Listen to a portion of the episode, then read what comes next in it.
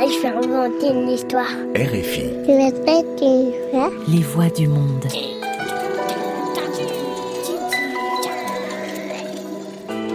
7 milliards de voisins, des contes à écouter. Bonjour, je m'appelle Héloïse Oria. Et moi, ce que je préfère, c'est raconter des histoires. La ruse de l'agneau. Un conte traditionnel adapté par Claire Jaubert. Collection Contes des quatre vents aux éditions L'Armatan. Assis sous un grand chêne, un berger joue de la cithare en chantant. Son chien roux, couché près de lui, écoute la musique et surveille le troupeau. Les moutons broutent paresseusement l'herbe jaunie. Le soleil, haut dans le ciel, répand une forte chaleur. Les moutons s'assoupissent. Pas un souffle de vent ne fait frémir les feuilles.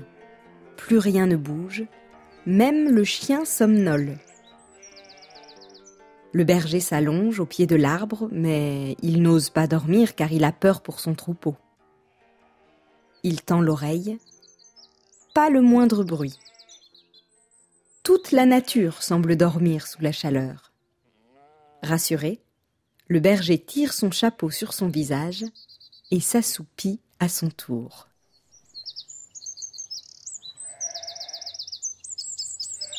Le petit agneau brun du troupeau ne dort pas. Il s'ennuie. Il aimerait tant aller voir ce qu'il y a derrière le petit bois de sapin. Mais maman brebis ne permet pas. Et quand elle a le dos tourné, le berger et son chien veillent sur lui. Quel ennui de rester tout le jour au même endroit. Maman brebis s'est endormie.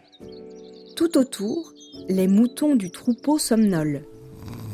Le berger là-bas ronfle bien fort et son chien dort aussi. C'est le moment de partir à l'aventure. L'agneau se dresse sur ses pattes et regarde autour de lui.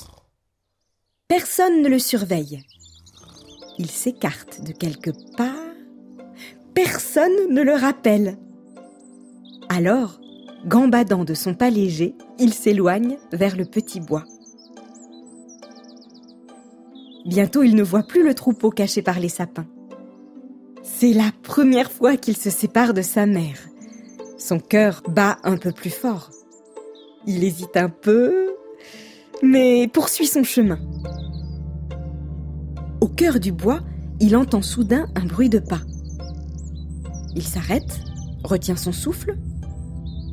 S'est-il trompé?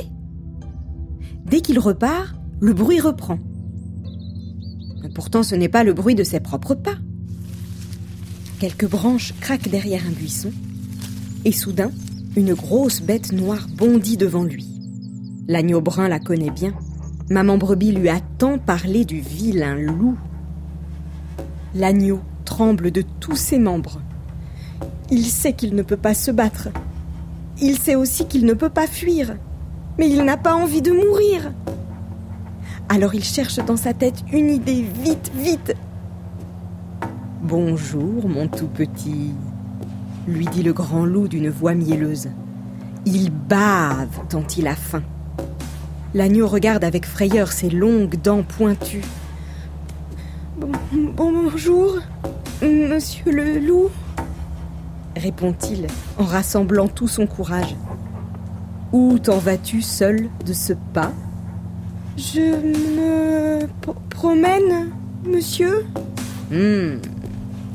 Sais-tu que les grands loups comme moi se régalent des agneaux comme toi? Et le loup noir, pas à pas, s'approche du petit agneau brun. Il se retrouve nez à nez.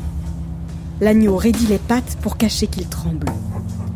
Ce sera un honneur pour moi d'être aujourd'hui votre dîner, répond-il. Mais permettez-moi, avant d'être mangé, de faire une dernière fois ce que j'aime le plus au monde. Le loup n'a jamais vu une proie si docile. Son estomac gargouille, mais il est intrigué. Il se dit qu'après tout, il n'est pas si pressé. Et qu'est-ce que c'est? demande-t-il. C'est de chanter, monsieur le loup. Ah oui. Le loup trouve bien curieux qu'au lieu de pleurer, sa proie ait envie de chanter. Eh bien, chante, petit, si ça t'amuse tant. Le petit agneau brun s'assoit sur ses pattes de derrière, prend son souffle, et soudain, il se met à bêler de sa petite voix du plus fort qu'il peut. Le loup ne comprend pas. Il connaît bien le chant des oiseaux, les chansons du berger, mais tu ne sais pas du tout chanter, s'écrie-t-il en grinçant des dents. Et le pauvre agneau bêle de plus belle. Il bêle si fort qu'il n'entend pas les aboiements du chien, ni les pas du chien qui accourt. Mais le loup, lui, a l'oreille fine. Il a tout juste le temps de détaler pour échapper aux dents du chien et au bâton du berger. Le petit agneau brun tremble encore.